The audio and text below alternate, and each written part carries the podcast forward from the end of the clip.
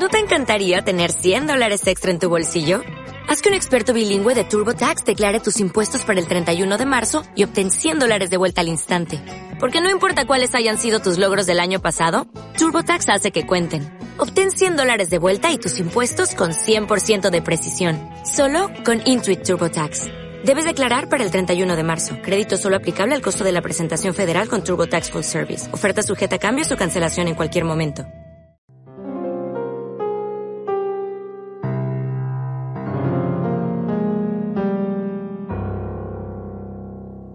En aquel tiempo estaba Jesús hablando a la gente. Cuando su madre y sus hermanos se presentaron fuera tratando de hablar con él, uno se lo avisó. Oye, tu madre y tus hermanos están fuera y quieren hablar contigo. Pero él contestó al que le avisaba, ¿quién es mi madre y quiénes son mis hermanos? Y señalando con la mano a los discípulos dijo, estos son mi madre y mis hermanos. El que cumple la voluntad de mi Padre del cielo, ese es mi hermano y mi hermana y mi madre palabra del Señor. Hoy celebramos la fiesta de la presentación de la Santísima Virgen en el templo. No hay que confundir con la fiesta que se celebra en febrero, la fiesta de las candelas, que es la presentación del niño Jesús en el templo. Es decir, hoy recordamos el día en que San Joaquín y Santa Ana, los padres de la Virgen, llevaron a la Virgen María a presentarla al templo como hacían los judíos eh, que podían acudir a Jerusalén. Muchísimos no podrían acudir, pero según la tradición, la Santísima Virgen nació en Jerusalén, ahí se conserva todavía la que se llama la Casa de Santa Ana, cerca de la piscina probática, y, y, por lo tanto estaban en la propia ciudad. Para los que vivían en la ciudad era algo fácil.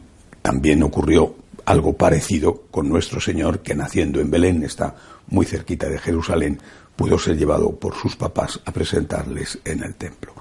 La presentación en el templo representaba la consagración. Eh, generalmente, en el caso de los varones, iba unida también con el rito de la circuncisión, pero a veces no, a veces eso se hacía en otras, en, en la sinagoga, se hacía en la casa, en fin.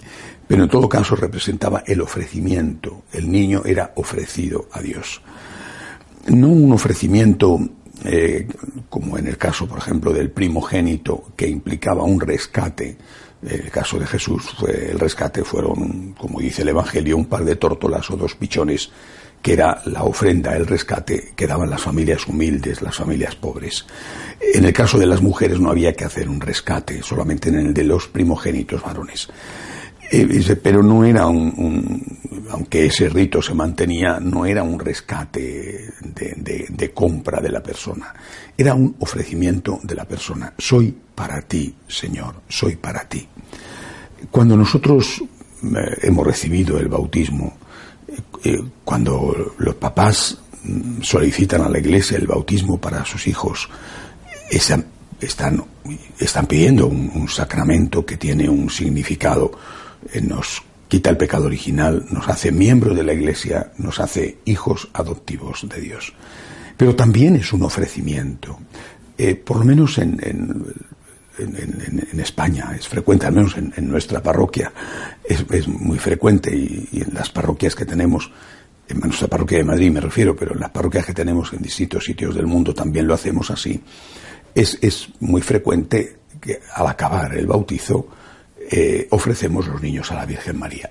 Bueno, es un, recuerdo de, nuestro amor a nuestra madre, pero es un recuerdo que es más que simbólico, es, es el decirle a Jesús, decirle a la Virgen, este niño es para ti.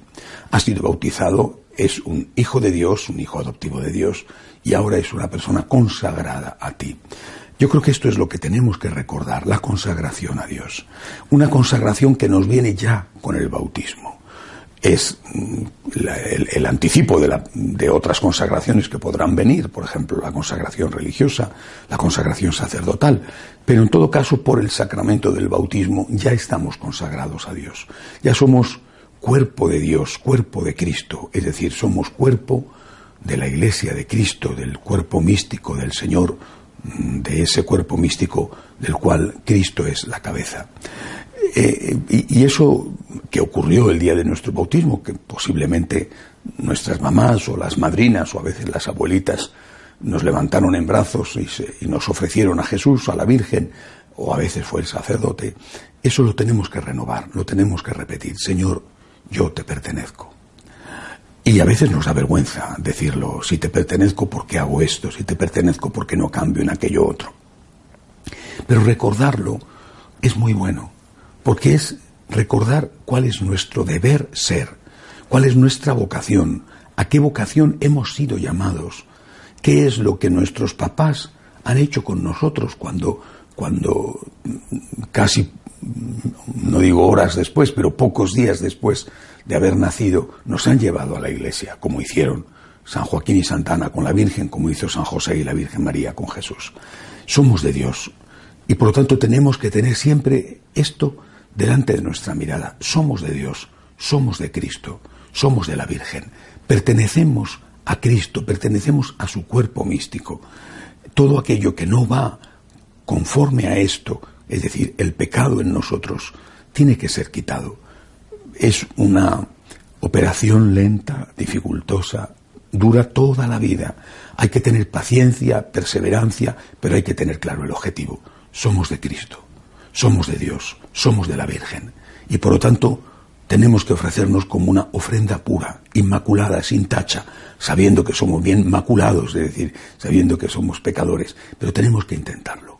Ofrecerle al Señor, ofrecernos a nosotros mismos al Señor, recordando el día en que fuimos ofrecidos a Cristo, lo mismo que la Virgen María ofrecida a Dios en el templo por su papá y por su mamá.